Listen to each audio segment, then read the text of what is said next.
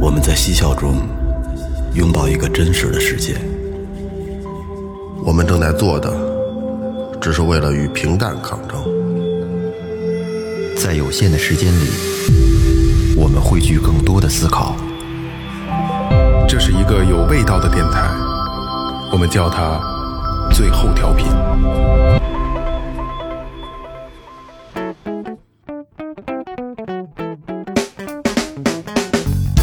哈喽，大家好，新的一期“最后调频”，我是你们的老朋友毛毛。哎，大家好，我是二哥，A.K.A. Second Brother。大家好，老岳，哎，大家好，来了，先说前面啊，微博搜索最后调频，微信搜索最后就可以了啊。然后里边有我们公众号，然后有这个这个打赏链接，有周边信息，还有这个所所有能连进群方式，所有能能找到的在公众号里啊，搜索最后就可以了啊。然后在这个这么多年最后的这个节目沉淀中啊，找了一个规律，大家一个人爱听杀人放火鬼故事，对吧？一个就是爱听这个乱七八糟的，对吧？都市传说，重口味的，对，然后后来发现呢，就是因为之前做过那个跟这个刑事案件有关的啊，后来发现这个也是一个很热门的板块，很多人留言就说，哎，愿意听这种东西。但是呢，有一个特大的问题啊，真正能坐在这儿跟大家聊这个的，包括咱们同行也没有，因为说实话，这些专业人才是不让瞎聊的。对，对吧？不让瞎聊的。然后呢，说就是也能聊，又得打审批，又得这那的，又得一层一层的这个审核。然后好像是啊，不出什么太大意外，像咱们这种性质的这个媒体，还人还不能来，不哦不够格，档不够级次别，档对次对不对够高对对对，而且说怕咱们这个影响别人的战绩，对吧？ 然后，但是呢，就是这个最后也得满足大家，然后尽量的找了一些相对比较皮毛的东西，跟刑侦相关的一些东西啊，给大家做了一期。最后就是很认真的筛选了一下啊，然后做这么一期刑侦知识的一个小科普啊。然后呢，呃，这期节目的开始啊，我要先简单的这个捋一遍这个流程啊，就是咱们先说人体最弱点的一些地方，嗯，这个是需要普及的，非常弱点的啊。嗯哦第一个就是眼睛，眼睛，嗯，这这不用不用想，其实我一说大家基本都能知道是什么啊。第一个就是眼球睛，啊，对嗯一，碰就嗯碎了。甭管是击打还是钝器损伤，瞬间损就这个损损失失去战斗力了。失去抵抵抗能力。没有抵抗能力，就是连行动力哦都都都失去了。打因为是爆疼，嗯对吧？你想吧，爆疼，你趴在地上，你捂着眼睛，你嗯你你完全失去了，没没戏了，对吧？而且打一个你不可能 这个打了争着那个跟人磕去，不可能啊！它是一那它是那种嗯胀发胀的那种胀疼，我对我那个我我上中学的时候，有一同学，还有我们班的，呃，个儿不高，嗯小个儿倍儿瘦，就你看弱不禁风，但是他每次一对一单挑，基本上都能赢。因为疯眼睛嘛，他不是疯眼睛，他就是打鼻子，那鼻哎鼻子砰一拍鼻子，鼻子一酸，眼泪一下来，他就看不见了看。不见了，嗯，因为他个儿小，他掌握掌他一直哦不是拍就是锤，呃不怎么是葫芦一下，胳膊撞一下，有有点技巧。我发小跟他们家儿子说的就是，你们班里有孩子欺负你，你就揍他。爸爸希望你打赢，但是不能碰人眼睛。嗯，这是很危险的哦啊。嗯，刚才二哥说的就是，其实我要说的第二个就是鼻子，鼻子啊鼻子的是人体最脆弱、承受力最脆弱的一个点，正面、侧面弄不都弄行出鼻梁骨就折了。啊对，一个是这个脆骨酸鼻儿，嗯再一个就是就是酸痛感嘛，然后瞬间视线模糊，然后这也是让人产生这鼻子个还容易流血呢。对，而且鼻子吧，就不光是说咱们别太片面，就是击打，你给它闻的味儿也也受不了，啊，对吧？它它是它它是一个感官系统啊嗯闻，闻肥皂那个， 对， 闻香味儿可香了。对， 那是我在飞机上看的，那什么，那个在做大重量深蹲之前或者硬拉之前，就要闻一种像尿素之的那那种味道的东西，叫嗅气。为为什么呀？闻完了以后，你瞬间上脑，你就就是那个瞬间的爆发力就特别强，刺激一个小盒拧开以后闻一下，就是尿素味儿，啊，特恶心。哎，第三个就是脖子，脖子一个是怕击打，再一个就是很多点它可以让人窒息。啊这个咱们有小的时候都有过那种游戏，什么砍脖，什么瞬间窒息、摁胸的嗯那个，其实都是跟脖子相关。然后颈椎也在脖子上，对吧？颈颈对颈椎也在脖子上，而且还有说， 之前不是有新闻吗？嗯，情侣种草莓给种死了，看到那个吗？哦，还真有，对对因为对，很危险，包括淋巴都在脖种子死种死了，把就是血管作戳破了，出血，啊血管出血，对，多血泪。吸血鬼，不是，他就是嘬嘬嘬那个没脖嘬子对皮劲儿肤，他不得那出一红印儿感觉像吗？吸血鬼似的。哎，第四个是耳朵，就基本都是感官啊，前几个耳朵也是鼓膜很容易破，然后有剧痛，也是跟眼睛一样，瞬间丧失战斗力，就是真的鼓膜穿刺的那一瞬间是巨疼的，双峰管儿，对双峰管，那我估计那爆疼。你那信这吗么说，脑袋上真是没没什么结实的地儿。好啊像是弱点。对，沙中那有一叫大个儿的，就是那个大侠他们都认识，就被人劫，被几个小孩劫，然后俩小孩让他把耳朵打穿孔了，结果把他判了。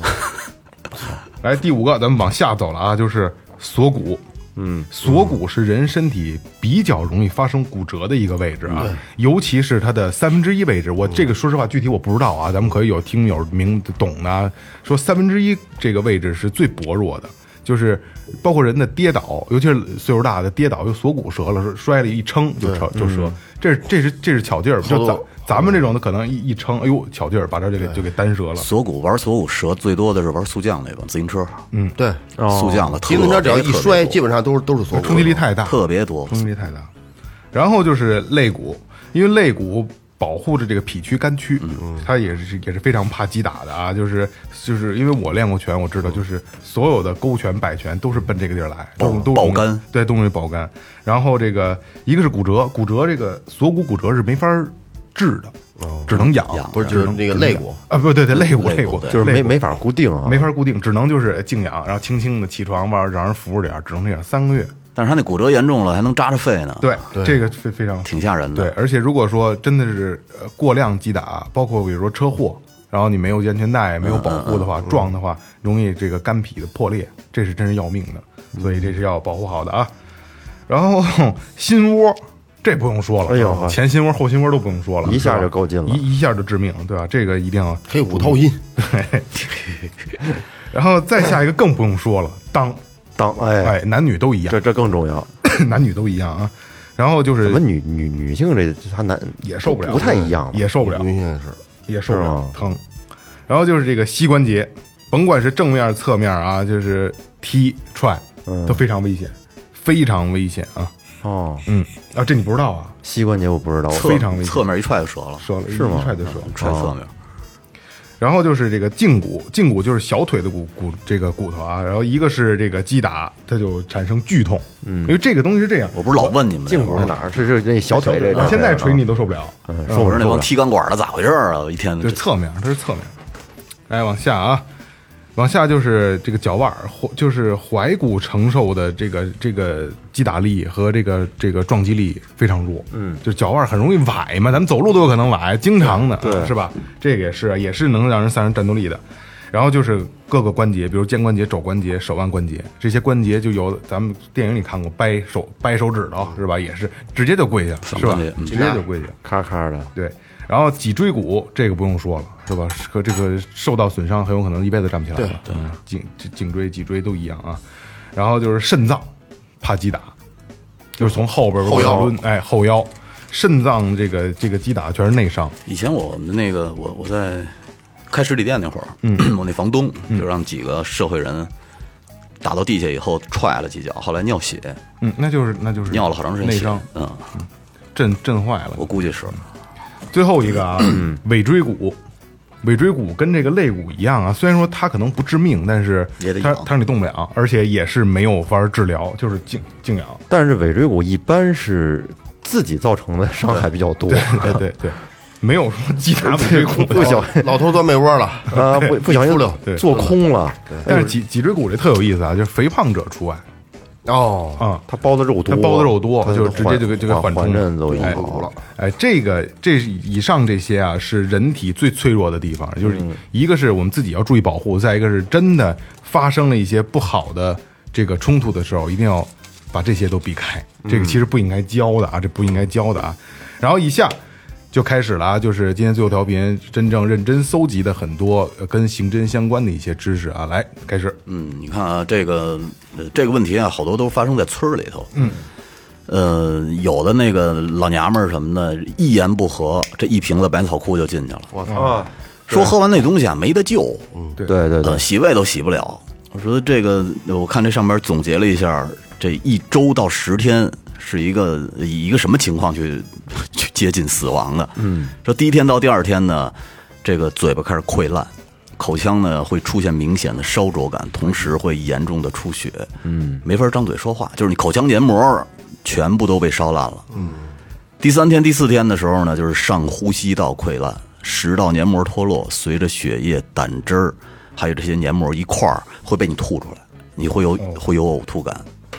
第五天、第六天的时候，呼吸系统呢，它的症状就开始加重了，比如说有胸痛、咳嗽、咳痰、咳血、呼吸困难和呼吸不适的这种症状。到了第九天、第十天的时候，这个患者意识是很清醒的，这最痛苦了。对，但是肺纤维化已经没法挽回了，肺就开始出现病变，呼吸越来越困难，最终呢就是缺氧窒息而亡。说这就是百草枯中最毒、最可怕的部分，它不会让你立马死，而是一点儿一点儿一点的吞噬一个鲜活的生命。中毒者呢，嗯能眼睁睁的看着自己慢慢的停止呼吸。这挺痛苦。以前人家不有医院吗？嗯，呃，那大院每人长草，你薅很麻烦，而且它那草特别顽固的那种，根倍儿深，长得倍儿高。这一人都不一人高，哦，对，就就打药，就打打打百草枯。哦，打的就是百草枯。对，那特别我管用啊，管用。你上午打，它那个最好是中午前打，你打上之后呢，中午暴晒，下午就蔫儿，哦，就蔫儿了，就蔫儿，就特别就快怂了，就一点点黄了就很快就就黄了就趴就趴能趴下。那样哦，那你也得根据它那个，比如就那种底地那种往开长的扩散的大片草，嗯，那个就一了就行。要是一稍微撒上点儿就行。那高的那贴儿的那个，那你就得稍微多喷点儿。我是背着那个，啊，那是喷的，喷不是十点多喷喷泼那那喷的起啊喷的农药它有就专门是那个一机器罐对罐里边充充电之后呢，背着它嗯呲那个，对对好了，不用压，就就充电的。然后一开开就拿拿着那个头儿，它前面就喷农药，嗯照我们说那喷农药，呃一次二次次就就是那个喷，喷完之后呢，拉着我手上点儿，我有鼻炎不是，我一抠鼻子，正好是就是它不要兑水吗？它这一罐有多少升？兑那儿有我比跟例自来水那儿兑呢，兑的时候，然后就那窜那劲儿啊，我操！当时我感觉我完了，我感觉都都有那种感觉了，中毒了。对，因为我有菌一我一抠鼻眼儿，抠鼻眼儿的时候，就是我手拿起的时候，我就余光扫着手上好像有一个，它那它那呃墨绿色的你，那是纯的还是兑完水的呀？应该是兑完不是兑完水的，就是这纯的反正稍微混着点儿，它应该是纯墨绿色，不透不不透光的。但我手上那有点浅绿，特别浅的那种，但是是水点儿，但是水点儿里边带着颜色。我这抠一下鼻子，歘一下这劲儿，赶紧的，我就冲，拿自来水杵着鼻子眼儿冲，拿这管子冲了半天，后来没没事儿了，立马眼睛就感觉就就是就是我眼泪就下来了，特特特危险那东西。哎呦，真是对你那那那一回，我对那东西特特别小加倍心，皮肤上碰上嗯嗯倒是没，手上没有上没有没有太大感，多少都会碰上点儿。反正我要喷那个，我就穿上裤子。皮肤我估计也会烧伤，主要主要是鼻子里边黏膜嘛。对，你让这手长应该好一点。嗯你草大部分都厚比较高，比较高，你没没有到一人高那时候，也就到膝盖这块儿这么高，基本上就咋喷喷，真吓挺他妈危险真吓人。这东西吃喝农药可真是，它不是说速死，对，那个还没法治是吧？嗯，那阵儿还有我说那个喝盐卤，嗯，盐点豆那盐啊卤，啊啊！喝那个那儿那儿农村说两口打架，说净说那谁谁他奶奶喝的盐卤死了，这种的那也能喝死人，啊能啊，盐卤那不点豆腐用的吗？对少那是有毒性的，少了少了点豆腐行，它有那个凝凝结那过哦作用，多了之后你要沏一碗喝了那人不行， 嗯，操，七碗那就是沏一碗沏一碗往对豆腐里兑啊，啊，你说七碗喝 了然后沏一碗喝用的时候也是沏也啊，是哎对。它是沏一碗，然后一边搅和一边往那豆浆里沏点弄。盐卤喝我。 呃，下一个，那我为大家说一个这个疼痛的吧，嗯，就是它这个疼痛啊，到到底是一个什么感觉？啊，这个是呃男人自宫的这个真哎实呦啊感受，这种这种这种疼痛，嗯嗯，嗯，甭管是自己给宫还是人给宫，我觉得这事儿都都挺凶的，绝对他妈不是他一个是吧？很舒服的一事儿。首先说，你得你要想一刀把它砍下来，嗯，那是很难的，嗯。但是我看过非洲那个有一什么，有一拿锤子钉这刀，拿那个压好了，包包皮压好了，梆，噌家那白叉露出来，哎嗯对呦我操那我也看过机灵家伙就那个，那不是割包皮的那个，咵一刀下去，就然后弹回去了。 嗯对，就是有时候你可可能觉得自己下了非常狠的一刀，但是它只是拉了一一点点小皮儿，嗯，但是这个简简单单这一点小皮儿，只是疼痛一颗星，嗯，呃，如果说你要真想连根儿切断的话，必须在一秒钟之内完成。先开始是有一有一点清凉的感觉，然后 之清凉之后就是鲜血狂狂喷，然后高呼神功告成，嗯， 可以可以翻开那个《葵花宝典》了， 可以翻开《葵花宝典》了。这个基本上疼痛是四颗星，嗯，呃，还有一种就是你这个刀不果断，连着点皮儿的话，那就砍了。你要不然就一下把它切断，要不然就刀卡在那里，然后也是同样都是流血，但是当时你看到这种状态，可能跟你想象中不太一样，你可能会眩晕，对啊，这个半死不活的这个这个这个状态状态，你到底是砍还是不砍？就这个时候已经就傻逼了，就僵那儿了，嗯嗯，连心情心理的进退两难了。心理的这个这个这个压力跟你身体的这个疼痛双重 对你对你人格的打击，就是是这样。这疼痛基本上就是五颗星了。嗯，呃，还有一位真实的那个听众，啊，不听众了，真实的就是这个这个自宫过的人的一个反馈，说我是自宫的，当然后来还是被送医院了。自宫时感觉剧痛。呃，看着大量的鲜血往外冒，脑子里一片空白，嗯，其实就是懵了，对，晕的想吐，眼前发黑，呃，身上往外冒虚汗。自宫前呢，压力非常大，不是呃不想有性欲的这个感觉来干扰他自己，就就这种，他不想让用用这个，他他这个人自宫的原因是性欲强，他不想用让这个事儿来干扰自己，有罪恶感哦，所以把他拉下，家没了就，哦挺挺他妈完美这主哈，嗯完美主义者，挺较劲对，就就得给自个儿打造的完美一点儿，燕儿哥刚才说那过程当中吧，我小的时候吧，那会儿小的时候的学，就是咱们小的时候就是管的管的并不严。我们一同学他们家是这个，他他爸妈是大夫，带学校一把手术刀，我去，嗯但是他他拿着干嘛使？他爸妈给拿去刻纸，哎，划纸刻刀，当当那个刻纸，巨快嗯巨快对他就带了一把。可能小的时候，就咱们那时候父母可能对咱们管管控没有那么严，我们班也有带啊，啊，我我就都带了一嗯个，然后我就拿来玩儿，也不知道为什么啊，就是其实你说平时用着小刻刀什么都没事儿，就用那个时候，哎，你就就把板板子歘，嗯，一刀就把手给想拉试一下没没事，嗯呲儿一不是下嗯故意的，并不想拉，我知道它快，因为你咱先都得先拉个纸，拉个书，拉个他们塑料袋儿，巨快，拉书包都特快，然后也不知道怎么着，一下就拉开了，那口子还特深，就就在就就就好像就使这食指，嗯嗯，然后当时那个那皮咔就我就看着就翻分开了啊，就没有那么严重，不是像拉大腿拉胳膊那种分开，就是一下就翻开一点儿，就是就是血就出来了。当时就是那一瞬间啊，就是看到血，就是拉开那一瞬间没有疼痛感，眼泪下来了，没有没有没有，但是脑子嗡一下，嗯，这你们有过这感觉吧？就是对吧？嗡一下就跟这二哥说那自宫那性质一样，对吧？肯定我疫情不是还缝三针的吗？啊，我也对我腿上也有啊，嗯，我感觉这个就是这个口儿越小越疼，你知道那个手术刀，尤其这手上拿那纸，你要划一道儿，嗯我跟你说那个疼痛感都特特可强了，我们那时候小学的时候是，我们几个男生是拿他带过来那手术刀削指甲，就是看能谁能把自己的指甲片的特别薄，然后还不闲不拉的破了，结果就好好多个指甲全被拉的都是口儿，特别疼。特别疼。骗手指盖正面，对，，就看谁能片把它片薄了，还不拉进去。这是你干出来的事儿。不不，好几个小男生轮着弄这，你身边的都是一些怪人， 太怪了这个。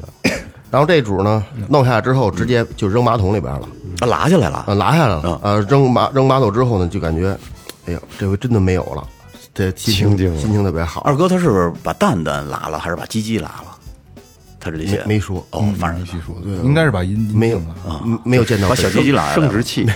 没有见到这个本人，嗯，在家休整了这个一年，后来就是基本上没有性欲望了。嗯，那必然啊。那我估计有可能是把蛋蛋给拉掉了。我觉得不是蛋，你要蛋的话，不不嗯不没他自己没法清创，都他妈没法清创，我估计。这个还好，这个还好，而且那那次我看了一本书，写魏忠贤的去，医院了，那时候去医院了。说说他们在那会儿，好多人都认为太监是直接就把蛋割掉就完事儿了，其实不是，是连蛋蛋和鸡鸡一块儿割。不是也分不同朝代。割完了以后，那割完了以后呢，还要给你插一个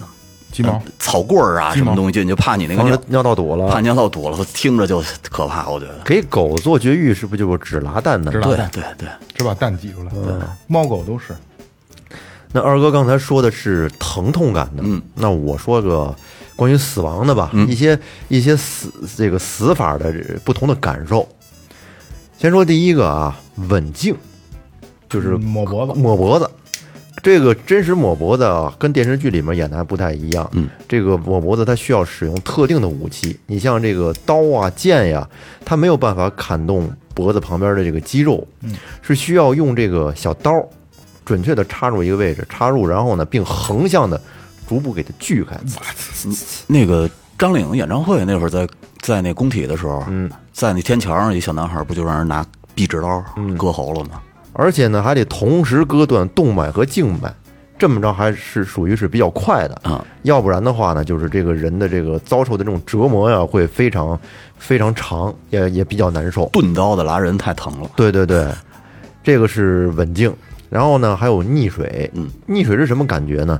就是这个溺水时窒息的过程比较长，维持意识可以达到五分钟以上。嗯，哎，途中呢还会伴有挣扎呀、惨叫啊，而且这个水温还会对临死的人呢带来巨大的刺激。嗯，这个溺水溺水身亡者会全身浮肿、面目全非、腐臭不堪。嗯嗯对，这个溺亡应该是挺挺挺挺挺挺恐怖的。你像大多数的都是这肺里呛进水以后就晕了，缺氧，嗯嗯，然后憋死，憋死了。对，要不你看他们好多都是上来以后把那孩子倒着背，然后在街上跑，控制就让他嗯往出控颠，往出颠那个水。控制了，农村好多都是那样，其实溺亡不是好选择，挺不痛苦不是一个好的选择。不是？哎，你说正经会游泳的是不是溺不亡啊？呃，是这样，他会不会 就条件反射，他就就我看过一个一个一个论点嗯啊，就是你没法设法把自己憋死，是吧？就是他条件反射，他嗯对他会有一个自保的底对线，。所以说会游泳的想溺死自己的话，挺可难的能到那个临界点的时候，脑子是没意识的时候，你你就对该对自对救对，了。嗯我觉得有可能是你看《消失的她》里边儿那个那个那个女女，你们看了吗？ 没有。没有。 那个女主角不就让她让她男朋友给给骗到那个海底有一个大铁笼子，嗯骗进去说看夜空嘛，特别美，海底看夜空特美。然后进去之后呢，他女朋友进去了，他外外边把笼子门给锁了。我操，那里边是纯溺死的，没招了那个。是把笼子给踢到水里了是吗？不是他在里面提前设计了一个巨大的笼子，哦，是本来就有那个笼子，他给锁上了。然后下面再说一个割腕，嗯，割腕还是挺挺多的，经常看就是咱们在水在温水里割腕什么的啊。这个因为这个血呀、它有自凝能力，嗯，大部分伤口呢都容易出现，嗯、自我结痂而止血。要想割腕呢，你需要在原来的伤口上再割一次，不是你，你知道是这样啊，就是人好多正经割腕的是把手要泡到水里的，嗯，你把手永远泡在水里的话，它血不凝固，对它嗯不凝固，嗯别别瞎别瞎教人、啊，对对，哎，这个百分之九十的人不知道该这个割腕的正确的位置还有深度，好，反正就白白的留下了一些伤痕。嗯，然后呢，而想在自己身上划够足够的伤口，这个就比较难了啊！不但需要毅力，而且还需要一些专业知识。另外呢，大多数割腕者由于失血过多，会出现昏迷，导致大脑缺血成植物人，也就是说没有死，好死不如赖活着，哎，图啥呀？失血过多，植物人。然后下一个是枪杀，枪杀的这个伤口很难处理，大部分是因为伤口流血而死。嗯，枪口径越大，这个对于人致命越有效，但是呢，这个身体会遭受巨大的痛苦。它冲冲击力极大，而且在这里边它转，而且我看一部片儿是，它是那个子弹，它打完之后吧，前面口口小，到后面它会成一个特别大的一个一个孔洞。且就是枪打进去之后，它之前它在空气中它是沿着它这个这个流线去走的，嗯，到身体以后它就改变路径了，因为它里没有氧气，它跟枪型呃可能也有区别，不是跟所所有子弹都你知道咱不一以样前那个三八大盖儿，那会儿看过一篇文章特逗，说拿那三八大盖儿怎么打不死人啊？打那炮楼里那个那日本兵打完了以后，第二天、第三天看他包扎一下又出来了，就是因为那个枪适合远距离射程，就导致它的子弹轨迹特别稳定，打出去就是一眼儿。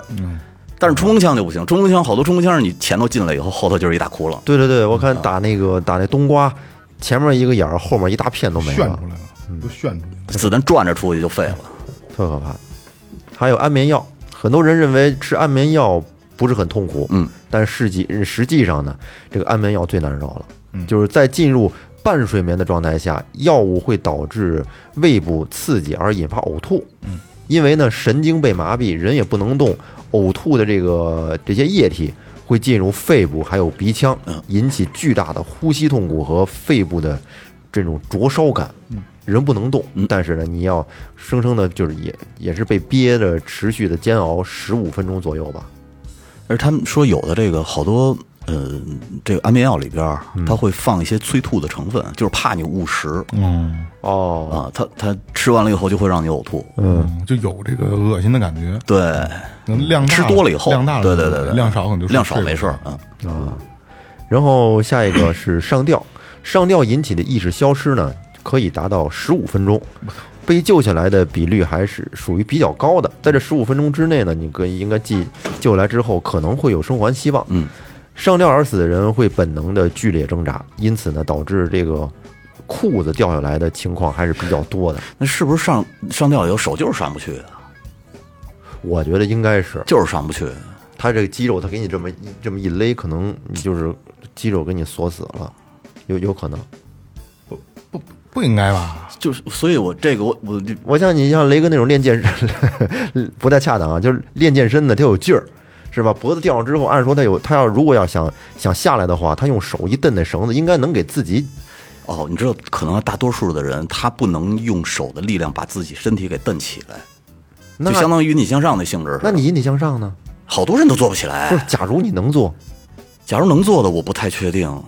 是不是勒上脖子以后那感觉就不一样了？啊我觉得一勒肯定是窒息了，肯定喘不上气来了，对是真的，，对是不是？对，那窒息就很很难让你发力。要不好多都是那个底下蹬一些东西，把凳子给踹踹走了，就保证你脚是腾空哎的。这个也没有必要探寻一个究竟了。对对对对对对。 然后下面再说一个啊，跳楼。跳楼人不会立刻失去意识，必须确保头部落地才可以死亡。嗯，否则就算内脏内脏冲击受伤，也会因此呢，嗯，这个有这种神经残留的现象，最少要承受两到三分钟的痛苦，死状不雅，而且还可能伤及无辜。嗯，对，这个是啊砸着别人，然后再说一个啊，电击啊，这个部分工，你要是工人有时候会被电击致死，但是呢，哎，又奇迹般活过来，但是活下来的人部分会有这种瘫痪，或者身体受到很严重的损害。现在大部分电力系统用的保险丝或者是断电设备会用这个加以保护，因此呢，就是在电流比较大的时候啊，它会停止供电，导致这个高压线触电，人就会被立刻给弹开。我我那会儿嗯小的时候在首钢洗澡，首钢那个大澡堂子里，我爸他们一同事你别见过，就是肚子这块儿一大片的伤疤。后来我就问我爸我说这怎么回事儿啊？他说他这儿前头有老挂一串钥匙，他是专门开那个就是遥控的，像那个吊车似嗯的按钮。他那天就趴到那个工作台上够东西来的，那个钥匙不小心就插到那个按钮的缝里了，导电了当一下，整个一下肚子全给烧伤了，就那一下，哎呦。挺吓人的。他们做了一些大的工程，需要那个电流很大的地方，它有一大箱子，和那最后都接完了，和那啥都是穿着很多防护那衣裳，戴着大手套，防静电、防对这、防对那，，防鞋，嗯，嗯，说在那个高高压环境、那个高压电场那环境下不能伸手指，是吧？哎，这块建的不错，伸手当一下，那是吗就接上了啊，电电弧哇放给你电接上了。嗯哼，啊，刚才岳哥说一半，我刚才想插，后来嗯没插上啊。就刚才他说了一个坠楼，嗯，就是坠楼有一个小贴士啊，就是公安部不是不是这这个公安部门怎么去判定是生前坠楼还是死后坠楼？因为死后他要判断嘛，是他妈的他杀还是自杀，对吧？是怎么判断呢？就是说，一个是跳楼落点的距离，生前坠楼，就是如果活着，你就是自杀或者是被人推下去的啊，他会有一个什么，就因为空中会挣扎，活着的时候会挣扎，会扰都扰乱这个下坠的这个这个路径哦所以它会离建筑物稍微远一些，嗯啊，然后就如果是先被杀后被推推下楼的，那离建筑物非常近。还有一个是怎么断定呢？就是这个人如果是跳楼自杀，他下去之后，他的这个骨折的位置是不一样的，哦，而且他的这个骨折的这个方式也不一样。当然，这个具体人没说啊，这肯定是涉及一一一定人家的专业了啊。再一个是什么呢？就是活人跳楼下去，跟死人跳下去的区别，被人推下去的区别，如果说就其他都没法判定了啊，会有一个什么问题啊？活人跳下去之后死了，瞬间死亡啊，假设说瞬间死亡，但是当你在做法医鉴定的时候，你会发现他有一些就是血小板是活的，因为人刚一死，血小板身体还没有死，机能没有死，嗯，它会有很多凝固点，而死人被推下去的是没有的。你要被扔下去的呢？就是说就被扔，就是就就就就很多这种条件去判断嘛，这个这个东西没法先去断定。雷哥说的是活的时候被就是扔对的的，就是活着的时候，假如要被人扔下去的和啊，不，这这得结合很多去判你断。那还不如赶紧长？我被人推下去了，对，应该就是有能有记录了。啊救命啊！所以要是自杀，肯定不喊救命。我觉得巨恐怖，跳楼是最恐怖的一种死法，太恐怖，就是往上一往上一站，那腿都开始哆嗦。你说哪有勇气往下跳啊？那不是想自杀的那个就有有这个勇气，死都不怕了，还而且怕什么呀？？就是你就想啊，就是跳进的一瞬间，可能就一咱们说高腾一秒、两秒、一两秒钟，嗯对，一两秒钟、几秒钟的时间内，砰！但是那一两秒得多痛苦啊！我觉得已经那一两秒已经容不得你思考了。我觉得就是跳那一瞬间，可也有有可能会后悔，啊对对对，后悔的可能感觉可能会嗯就有都在一瞬间，是吧？都在一瞬间。哎呀，我说点凶的啊，如何消除血迹？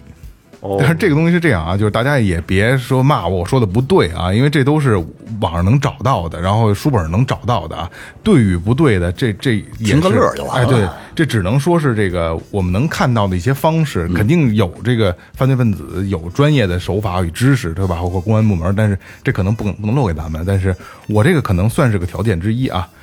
如何消除血迹？第一个是双氧水儿，双氧水是可以这个消除血迹的，但是要注意的是，双氧水不能在阳光下暴晒，一定要遮阴，因为它会失去这个这个溶解能力。哦。第二个就是大量的使用加酶的洗衣粉，嗯，然后你还要把使，因为酶是可以就就蛋蛋白嘛，可以清洗蛋白嘛。但是你要注意的是啊，水温必须是四十度，嗯嗯，然后超过五十度的话就都没戏了，就没有效果了啊。然后就是白醋，白醋是在有血迹的地方浸泡十分钟，然后清水再去冲洗的话，就可以去掉去掉血迹。白醋其实我们家用的不太多，白醋干嘛使啊？到底？白，我们家有醋精，专门泡水龙头我用们的。家有白醋，泡白喷醋一般喷头有时候做做凉菜的时候会、啊，会不让它有会色儿用到，什么对的是吧。而且白醋的味儿，我感觉我老感觉和这个陈醋味儿不一样，不一样没，没有陈醋香。对，白醋刺眼睛，就不需要它闻着白醋，就是那个不需要要酸味儿，不需要色儿的时候哦，放放一点儿。有的好多凉菜里边儿用到，其实热菜里边儿也用到用到很多，尤其广东那边儿爱用，它它色儿浅不是？嗯，不像咱北方呢，北方搁这个这种醋，醋溜头，他说你搁点儿那醋，它那什么味儿？它、哦它有色儿，它不需要颜色，但我需要这醋味儿。醋溜头肉丝一般用白用用醋用白醋不用白醋啊，就是说陈醋。咱们这边要炒醋醋，它是一般都是米醋你不搁酱油吗？对对对所以你就就无所谓了啊，然后啊，姜，啊。生姜，鲜的啊，然后切片儿，然后去抹，就一直的反复的蹭，能去除血迹。我觉得我我教大家这个啊，就是就是大家可以生活当中可以使用，并不是让你去干什么啊，因为咱们一定有就是抠破了、磕破了，衣服上沾的，尤其是白衣服是吧？一定有这种情况，这都是好的方式。然后就是硫磺皂，嗯硫磺皂也可以，但是我觉得硫磺皂量大了以后。可能会会伤衣服是吧？比如说有颜色的衣服就会掉掉色，对于小好多小孩儿来说，抠着抠着把鼻子抠流血了啊对然后就沾一衣服，啊，这很正常。然后就柠檬汁儿，柠檬汁儿，我觉得这个稍微有点牵强，肯定是他有这个能力，就跟跟这跟个白醋一样那性啊质。对对对，他肯定有这个能力，但是我觉得应该效果不会太好啊。呃，你看头两天啊，有一个特别恐怖的事事故啊，算是就是他们去罗布泊，嗯，然后好多人都都长期的就留在那里边了，嗯，呃，其中有一部分人其实是被渴死的，嗯，那么这个渴死到底是一个什么过程呢？嗯，说当你口渴的时候呢，其实你的身体已经十分的缺水了，嗯，呃，如果你要是在运动之后感觉到口渴，那会儿你可能你的水分已经流失流失了百分之二左右，呃，及时补水就没有什么任何影响，但是不补充水分，假如说时间久了以后呢，可能会因为缺水而昏厥。嗯，伴随着时间的推移，你醒来的时候呢，你就会整体的你这个情绪会因为缺水感到十分的烦躁，注意力无法集中，甚至会感觉到头痛，随后就会引起内部器官的一些损伤，而且很多损伤啊，有可能是永久性的。嗯，呃，血压无法维持一个正常的状态，而且肾脏开始逐渐的衰退，肾脏不干活了，体内的新陈代谢严重的不正常，血液的供给也会出现问题。嗯，这个时候呢，就算再补水，可能也会给身体留下一个永久的这么一个损伤。嗯，最终呢，水分流失到了身体百分之十的时候，你就会因为口渴而死亡。这个时候啊，水分大量的流失，你身体没法保持一个正常的体温，呃，也会加速这个人的死亡。而更高的体温会加速水的流失。你看这次在沙漠里那不就是吗？又晒又没有喝的，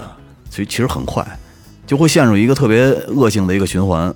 而且高温会导致器官衰竭，导致死亡。呃，其实啊，大部分的在野外的，像这种他们穿楼坡呀、穿无人区的这种情况下，都是伴随高温和缺水。嗯啊，其实渴死这个过程挺可怕的。对，嗯，痛苦。说那个上回说穿纯路坡那个，还有二三十公里就就出来了就。不知道这次咱们留一扣儿呗，等大明儿过来给咱聊聊。嗯，然后我不知道有一这个说法，你们听说过没有？就是在车祸当中，如果就是受害是受害人掉掉一只鞋，然后这人就性老嗯老老 老性这么命不说啊保。说哎呀，鞋都掉了，就是你一看，就是围观的时候有车祸，围观的，然后你看叽叽哈啦就说，哇，这人这人完了，车鞋都掉了，肯定死了。嗯说说在这个车祸事故中流传一种说法：车祸中如果鞋子被撞掉，尤其是呃鞋子只撞掉一只，见到这种情况，被撞者生还的希望是非常小的。嗯啊，关于车祸掉鞋掉鞋这个是一个民间的传言，民间传说是鬼魂没有后脚跟儿的，人在这个车祸当中当场死亡，就变成鬼魂儿，呃就不需要穿鞋子了。啊，鞋子自然会这个脱落，也还有些这个受重伤的人，他们的灵魂已经离开了身体，呃，处于这个弥留之际，属于半人半鬼，鞋子也是穿不进去的。啊，当然这个说法就比较迷信了， 传说啊，但在现实生活当中，类似的事情还是发生的挺多的。嗯啊，这个就就是鞋掉了，这个到底有没有科学依据呢？这也得说不好。咱们用那个科学来解释一下这个吧。嗯啊啊，就这个被撞击的，因为在车祸当中，车祸当中被撞击的这个强度很大，惯性和那个反向的一个作用力呢，破坏这个力很强，嗯，轿车碰撞行人，车速比较快的这个都能看到人撞飞几米甚至十几米，也有在这种事故中鞋子脱落的这个现象。呃，整个这个撞击过程中，人体受到了这个很大的这个作用力，所以这个最大的致命是它这个作用力。嗯，受到撞击后呢，人会失去意识。正常情况下呢，如果呃鞋子要掉了，呃大脑会发出指令给脚，而这个脚就会进行保护。当人体受到这个巨大的冲击，尤其是这个颅脑损伤，呃，很容易导致昏迷，呃或者休克。呃，大脑在昏迷期间，人体会变得软绵绵，这时候这个脚也失去了对这个鞋的掌控能力。嗯，比如你穿一拖鞋绷不住了，穿一拖鞋，脚趾头不知道勾了，飞出去了。不是脱脱鞋这，这嗯鞋 这子这这不不没用撞，这有个嗯时候也容易飞约。束能力就很容易就会脱落。嗯，就这样。你知道那个好多人，他们都说说你看这车，这个前保险杠里打开以后里边是泡沫，然后好多人都在骂，其实那个泡沫就说是日系车那个对，那泡沫就是保护行人用的，吸能，而且好多我就特别，你我开越野车，但是我其实就特别讨厌好多越野车把前杠改成大铁杠。嗯，其实那个，假如说一旦要是跟行人出现什么问题的话，嗯，很致命的，对于行人来说。来，我再来一个啊，说这个在古代啊，有一种验尸的方法叫蒸骨验尸。嗯嗯，哎，蒸骨验尸呢，这个方法可以确定尸骨上的骨折是死前造成的还是死后造成的。这种方法在古代那种仵作验尸的时候经常会用到。嗯。在南宋法学家宋慈，他有一个法医著作叫《洗冤集录》，对蒸骨验尸有一个详细的描述就是，大宋提刑官嘛，是吗啊？对啊，何冰说这个蒸骨验尸的过程必须在晴天进行，用清水把骨头洗干净，再用麻绳把骨头按次序穿起来定型，放在草席上备用。第二步是跟地上挖一个可以容下尸骨的地窖，里面呢，呃，堆放一些木炭，点燃了。地窖的四壁，然后烧红之后呢，除去炭火，泼入两升酒、五升醋，趁着地窖里升起的这个热气，把尸骨抬到地窖里边，盖上草帘儿，然后两个小时之后啊，熏两个小时取出来，放到太阳底下，迎着阳光，让阳光照着它，然后呢，在尸骨上撑起一把红油伞遮住了。如果就是撑着伞，你就看这个尸骨，如果骨头断裂处有红色，那就说明是生前被打断的；如果骨头断的地方没有红色，那就是死亡之后造成的骨折。你说这个用科学是怎么怎么解释呢？基本原理就是说是在这个酒和醋的熏蒸之下呢，可以使骨头裂缝之中已经干的这个血液融化。然后呢，红油伞的红色呢，它可以吸收那个阳光一部分的热射线，相当于红外线照到骨头的断裂处一样。哎，就跟现代刑侦用这测这个血迹用那个荧光反应那种原理是差不多的。哎，所以说这个土方法在古代还是比较先进。比较先进。嗯，就这古代人还是比较聪明。我给大家讲一个有意思的吧，嗯就比较冷门儿的啊，但是可能会比较少见，但是比较冷门儿啊。就是我这个事儿呢，跟这个卖火柴小女孩儿有关。嗯，卖火柴小女孩儿最后结尾就是点燃最后的一颗这个火柴，然后她就是这个在睡梦中死去了。嗯，然后小女孩面带微笑，幸福的走的，对吧？虽然说这是童话故事啊，但是是这个现实生活中，就是警方真的有过这样的，就是。这死亡原因就是微笑死亡。嗯嗯，哎，微笑死亡，刚才我讲了小小女孩的这个事儿嘛，其实就是冻死的。嗯，冻死为什么会有这个微笑死亡？我给大家讲一下啊。嗯，就人是一种这个恒温动物，这是必然的啊。说高一点儿就发烧了，低一点儿就他妈的就就就就就不行，是吧？人一般就是三十六到三十七度，是吧？过三十七就发烧。但是，一旦变化下降到三十六度的时候啊，就是咱们这个中枢神经便会陷入一种相对兴奋的状态。嗯，然后其实这是一个自我调节，心脏也也也加快，心跳也加快了，呼吸也急促了。嗯实际上就是供血，哎，让身体里充满血液，然后暖和，啊赶紧循环起来哎，赶紧循环起来。但是人体下降到这个这个这这，咱们其实能感受到啊。比如说，咱们去山里玩，冷了，是不是就搓？哎呦，对对对吧？对实际上就是一个自自这自救的一个方式，这只不过咱们没有没有意识到啊。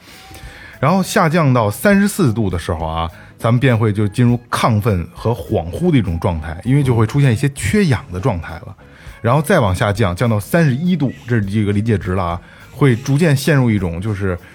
呃呃，他们所谓的叫“我不是我”的一个状态，就可能就是飘了、虚了，对吧？然后感知力也会下降了。真的到了二十度的时候啊，人就开始进入一个死亡状态，但是它轻微的是有意识的。而在二十度的时候呢，身体上就开始就是胳膊、这个腿都会出现冻疮，因为它血液都开始在二十度的时候，血液就因为要保证内脏嘛，所有身体上的血液都要流入到身体里，来保护这个这个内脏和肾和主干区域的这个温暖。尤其是到这个时候啊，这个假死状态一出现的时候啊，当时会有一丝什么感觉呢？就是哎呦，好温暖啊！嗯，然后你可能就是那个，因为它是一个半假死状态之后，你所有的血液流入到这个主干以后，然后你会感觉有一有一团暖流，然后你就觉得，因为那个那个就脑子已经不好使了，你会觉得哟，我可能得救了，我可能披着棉被呢，我可能已经呃到了一个没有事儿的环境了，我在救护车上了。那个时候你会人是有一个自我反应，它不是自我意识上的，就会笑出来，觉得哎呀。我我没事儿了，幸福了哎，我舒没事服儿了了，我我我我好起来了，就会笑，然后就会死亡，然后冻死的笑容就僵在这儿了，这就是笑哦容微笑死亡，这是真实存在的。这登山这个特殊，西西对，登那你西记得喜马有拉雅山一有一年那个马拉松，有一个我忘了在什么地方，就是咱们这边马拉松赛，嗯，然后突然间下下雪下雨，嗯，哦变得特别冷，然后不是死好多人吗？是是不是那个啊？对，就失温嘛，那不就是等于那失温那吗？那是是在北京吗？不是北京，不是北京，但我忘了是什么地儿了。就是头两年有一次特别严爬重的那啊爬事爬山故，怎着是吧？对对对，就是一个越野，好像是一个一个越野跑的那么一个，对，是不是了？是吧？啊有有有点印象。啊、就是突然间就开始狂风暴雨的，然后好多人躲也没地儿躲，然后这个衣服也穿的特别少，短裤、短短衣的，失温了，好像，嗯、去世好几个，我记得那次，是吗？嗯，要不说有的喝多了之后，跟那雪地里边儿，那这第二天冻死的那种的，衣服什么嗯全都脱了，可能就是在就他在他死之前那会儿就觉得身身上就燥热，是不是就把把衣服就全全脱下去了？我那发小，他不是以前在札幌，他在札幌上学上了四年，他们的一个代课老师就是冻死在他们家那边了。操，哦，他们那边就是呃白天教课，然后晚上上居酒屋去撒欢儿，撒完欢儿以后就晕在路上了，喝多了。他们那边那雪高到什么程度呢？就是，呃，从他那个门儿出出去以后，两边的雪两米多高，哦，两米多高大雪墙。有的时候就是你雪清走了以后，才发现底下有一人，这这真有可能太高了，比人都高这个。挺可怕的。嗯，那我再聊一个啊。其实这种这个问题啊，就是这种有可能会夺走人们性命的这个这个问题，现在还在持续的发生。嗯，就是一氧化碳中毒。哦，好多时候在村里边儿，假如说没有暖气之类的，自己供暖，赶上这个这个烟筒什么的不是特好用，就会出现这个啊、出现这问题。而且今呢天，晚突然有一个，是吧？而且那不个是已经没改电了吗？哎，他是有炕，哦，烧炕自己里，烧的炕，他没用那柴火，烧炕一般都用柴火，嗯柴火其实很加安全，加上点烟煤，哎呦，搓两点胶，扔进去了。熏死了，他搓两点胶给给给盖上了。然后说实际啊，被一氧化碳熏死的这过程也挺痛苦的。嗯，为什么它会夺走人的性命呢？说一氧化碳中毒呢，一氧化碳是其实是一种无色无味的气体，它特别容易与血里边的血红蛋白结合。嗯，但是你血红蛋白的功能呢，就是把氧气带到大脑，带到全身的各个部位，然后等于是它结合以后，它实际你输送到全身的就是一氧化碳，而不是氧气了。呃，如果是轻度的中毒，一旦短时间的吸入一氧化碳的话呢，你血中的叫碳氧血红蛋白的浓度为百分之十到百分之二十的时候，就会出现这种缺氧的症状，比如说头晕，哎呀不舒服、呕吐、乏力。这时候可能有的人会发现，就是赶紧开开窗户看看是是是怎么怎么回事儿。但是要睡觉的时候就不好弄了。对如果要是中度的话，一旦吸入二这个一氧化碳时间过长的话，血液中的碳氧血红蛋白浓度为百分之三十到百分之四十的时候，你就是你除了刚才那些轻度呃中毒的症状以后，还还会出现这个面色潮红、多汗、神志不清、神志模糊，以及你的反应迟钝。如果要是重度的话，你吸入过长时间的这个一氧化碳，呃，假如说你这个血液中的碳氧血红蛋白的浓度已经达到百分之五十以上的时候，就会出现这个体温升高、血压降低、大小便失禁。你看，好多煤气中毒的都会有拉裤兜子这问题，对大小便失禁，然后呼吸抑制一直以及这个特别严重的整个内脏的这些问题。反正从头晕、恶心，呃，再到这个慢慢活活被憋死的这个过程，其实是挺煎熬的。特别早以前啊，看过一个电影儿，然后呢我估计我说出那张照片儿，你们可能也知道，就是那张照片的名字叫《饥饿的苏丹》，就是一只秃鹫在一个瘦小的一个小苏丹小女孩儿在她的背后虎视眈眈的看着她，等着她死，好吃了她。拍摄那张照片的那哥们儿呢，叫凯文·凯特。他们那那之前拍过一个电影叫《枪声俱乐部》，讲的就是这个。嗯，他就是在拍完那个照片以后，留下了一句话呀，说：“真的，真的太对不起大家了，生活的痛苦远远超过了快乐的程度。”拍完那张照片，那张照片拿了奖，但是很多人就骂他说：“你为什么不能把那秃鹫轰走呢？”嗯，但是他的意思是，他希望用这个照片去影响更多的人去了解到这么贫困、战火纷飞的这这么一个国度。嗯，但是还是被很多人去谴责、被网暴。后来他就是在车里边弄了一个皮管子怼到后这个排气管子上，然后塞到玻璃里，他把玻璃一点一点升起来，摔在车里。嗯，受不了网暴了。对，就这么就这么自杀的，挺痛苦的一个过程。嗯，这个那我听我小时候听说啊，就是这种事情在城市里，就是一氧化碳中毒在城市里出现不多，除非说自杀。嗯，你意外大多都是农村，因为它要烧炕，烧炕那个炉子，主要是炉子。嗯，说那是一发发及时发现说人还有这个生命体征的时候，就大冬天往地下铺一被子，跟钢蛋搁导弹吹着，嗯，就跟导弹扔着，透气啊，对，让它接受新鲜空气，西北风呱就给你吹。这边一般都是冬天嘛，嗯，咱们这边风也比较大，就把它搁在当里吹。现在是就是能把他吹们过来把他们扔到那个高压氧舱里头，好多对，往里打氧，做恢复。啊那也也有很大一部分 也是植物人儿是那种。我们我们一同学，一个女孩儿，他们家就是他爸那人就是属于特别梗的一性格。首钢分房的时候，他爸就说不要，要我们钱，就两万多块钱，不要，等下一批。后来他们就住的平房，就跟我们那个一个院儿大院儿住的平房。他是把厨房和卧室给连起来了，中间给搭了一个阳光房似的东西。嗯，结果就是煤气跑到他那屋里边了。他跟他孩子都中了煤气，但是他孩子慢慢慢慢的缓过来了。嗯，他就没缓过来。后来就是走失了，走失好几回，最后一次走失人也不见，尸体也不见，就是现在十几年了也找不着人就是失踪了了，啊，就嗯失踪了。有点傻了，兄弟。对，应该是八九十年代吧，咱那边还有手里能没没没收枪，那阵儿都好出去打猎去，我爸好像骑骑着摩托，啊，然后山里头找一小房儿，那种铅弹啊，对，然后在在在里边住着。那我一伙呃一伙伴儿，标园那边的，就是他，他就是他爸能跟那院儿去，结果这几个人都没寻死，就他爸寻死了，嘿，不知道是这后来说有好多阴谋论说怎么样怎么着。当时他他跟那边儿反正挺厉害的，当时他爸也挺挺有挺有名儿的，嗯，就是就是也也也是因为因为这个，还是很危险。我现在越来越少了，会对，不用因为这个烧煤不不怎么不不烧煤了都，现在主要就是天然气。对。天然气现在也也还可以加各种的报警，是对吧对对对，还是比较安全。都在完善。嗯，我给大家分享一个煮的吧，拿水煮 的。嗯我操，行啊，呃，这个案件发生在这个湖南，死者是一名这个妇女，呃，姓姓刘，呃，她平常呢呃做点小生意，身上会带带一些现金，喜欢打牌，在一次这个牌桌上呢，认识认识了这个犯罪嫌疑人，犯罪嫌疑人呢认识这个死者之后呢，便心生了这个谋财害命的这个想法，这是在一二年的事儿啊，一二年十一月，荷塘公安局，呃，这个郭家路派出所得到了这个报警，呃，称他媳妇儿这化名啊刘英，我找不着了，两天失踪了。刘能，刘能的嗯闺女对，对对，呃，多次拨打电话，始终得得到就这个不能取得联系。就当晚八时许，这刘英的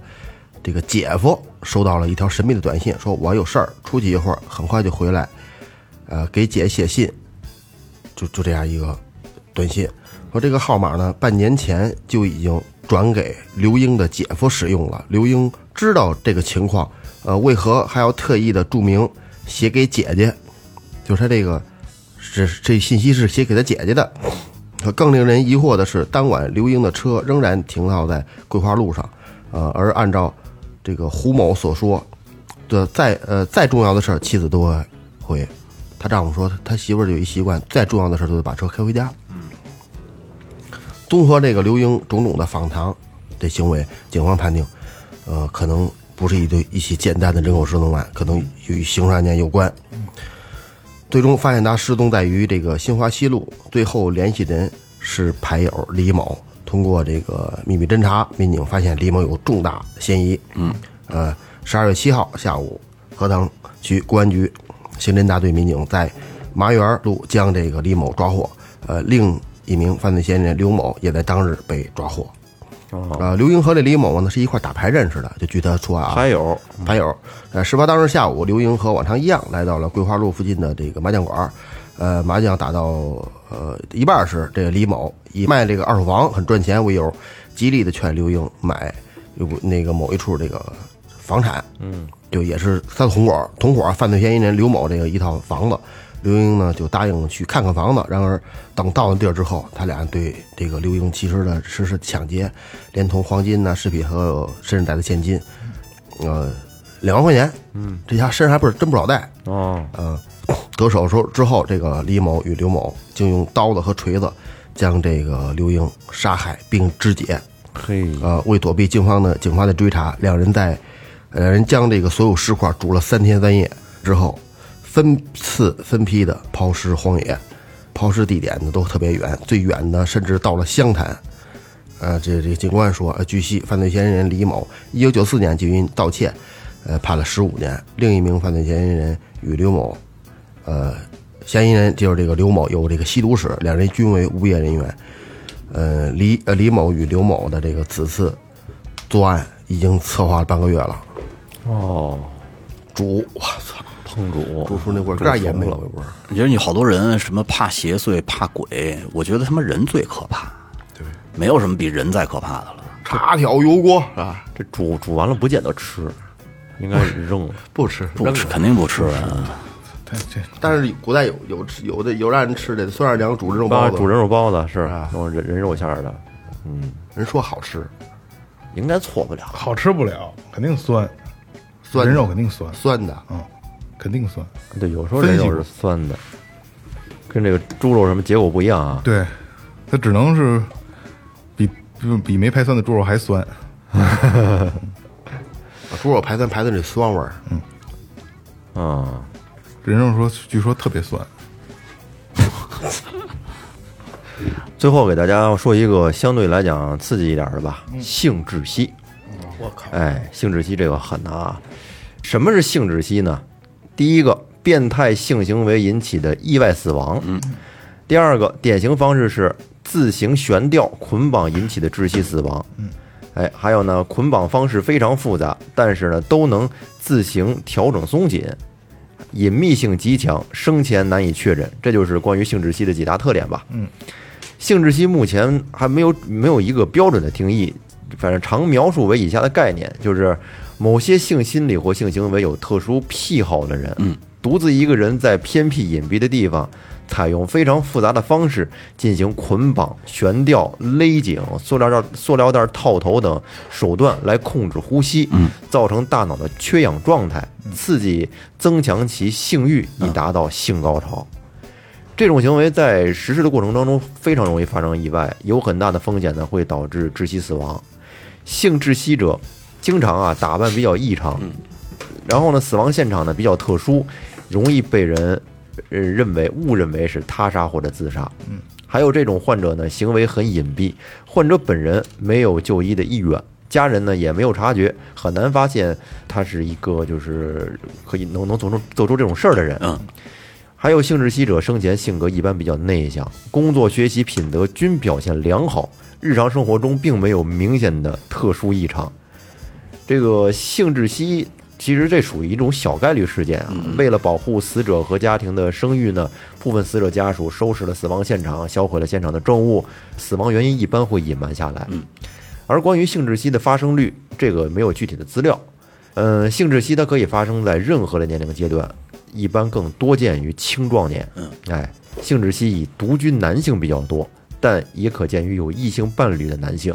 女性患者比较少，容易被忽视。那么性窒息死亡是自杀吗？这属于自杀吗？它不是啊，性窒息死亡呢，既非他杀，也非自杀，而属于意外死亡。哎，因为性窒息虽然是自己所为，但是目的呢却不是寻死，而是在窒息中寻找这个快乐快乐的满足。嗯，那会儿我看过一个关于这个类型的片子，一纪录片儿，就讲的是一个一个加拿大的一个独居男人，他最快乐的一个点就是让他媳妇儿把他绑起来以后，放到一个抽真空的袋儿里，把所有脚、胳膊全绑严实了，他一动不能动啊。然后他媳妇儿把他装到那个袋儿里以后，开始抽真空，就是咱们那个抽被子、搁被子的那种大袋子压缩压缩袋啊。然后呃把嘚儿流出来。不是都在里面。流不出来，全部都在里边儿，然后整个把那人抽的就跟被子一样裹得紧紧紧紧的，然后在外边掐着时间，到时间了，自己就赶紧得把那个袋儿划开。他就是为了体验那过程， 特他妈，不是，那这这这有快感吗？他们觉得有，但是很变态。我觉我得知道的是，就是性窒息这个高潮啊，它是其实有很多人有这种毛病啊，就是你在手淫的过程当中，掐着自己脖子，呃，它它是会找东西勒着，掐的话掐不住，就勒着，一定要到窒息，就是在你窒息那个临界点的时候，把这个事儿释放，然后赶紧松开啊，然后去喘，就是它会缺氧嗯它会特别过瘾，有病、可能会达到另一种境界吧，咱可能不太不是就缺氧，缺缺缺氧以后就飘了，嗯，但是离嗝屁也不远了。对，所以说很危险这种东西，就肯定是我相信听友里肯定会有有这种这个玩儿的哈哎，这种这种不好不良习惯的啊，就是就是一定要注意，哦，他有可能是专注，专注更更专注了更专注，为因为什他么呀？没他他想不了别的，所有注意所有注意力全在他身体上边儿，他身体现在在所有的反应，你想， 整个身体就是一根 儿。对他他掐着都是之后，他别的你他没有没有别有旁的东西的，他只能身体的感受是是最重要的，因为在身体在有反应不是？对，但是这块儿是吧？它更能集中放这个大。很难理解。我理解 了，，没有试 过我理解我了。看那个片子里边，他说那种感觉就是把生命完完全全的交给另一个人了，你自己一点自主权没有了，可是他这个跟是那种极度的我觉得恐我觉惧得这。跟性没有关系啊不。是人，这是一个过程啊，人还有伴随别的一些游戏呢，这仅仅是其中的一个项目。玩完这还得玩别的呢。我了解的是，是就是这必须这两个对事必须儿得都进在一行的瞬间就不是不是，他那抽就是抽完了以后，然后自己跟地下倒着一动不动，然后抽的紧紧紧紧的。他有那种在那个过过程当中拿塑料袋儿把把把另一帮的头给勒上那种的啊。都是能要人命的这些办法。那就不不不良嗜好嘛，是不良嗜好。虽然可能说它会在某一方面带来快感，但是真的不推荐啊，真的不推荐。这个时间差不多了啊，就是我也不知道大家能不能喜欢这样的节目啊，而且我也不知道这个节目的导向是好是坏啊。但是我们还是本着一个，就让大家了解这些知识啊，因为这些也都是可查的，所以这个我觉得应该不会受什么限制啊。不是什么秘密哎，对，不是什么秘密，就是都是可查的啊。如果喜欢的话，评论区告诉我们，然后我们接着往嗯下做，好吧？这就是最后调频，感谢每一位听众，拜拜。拜拜。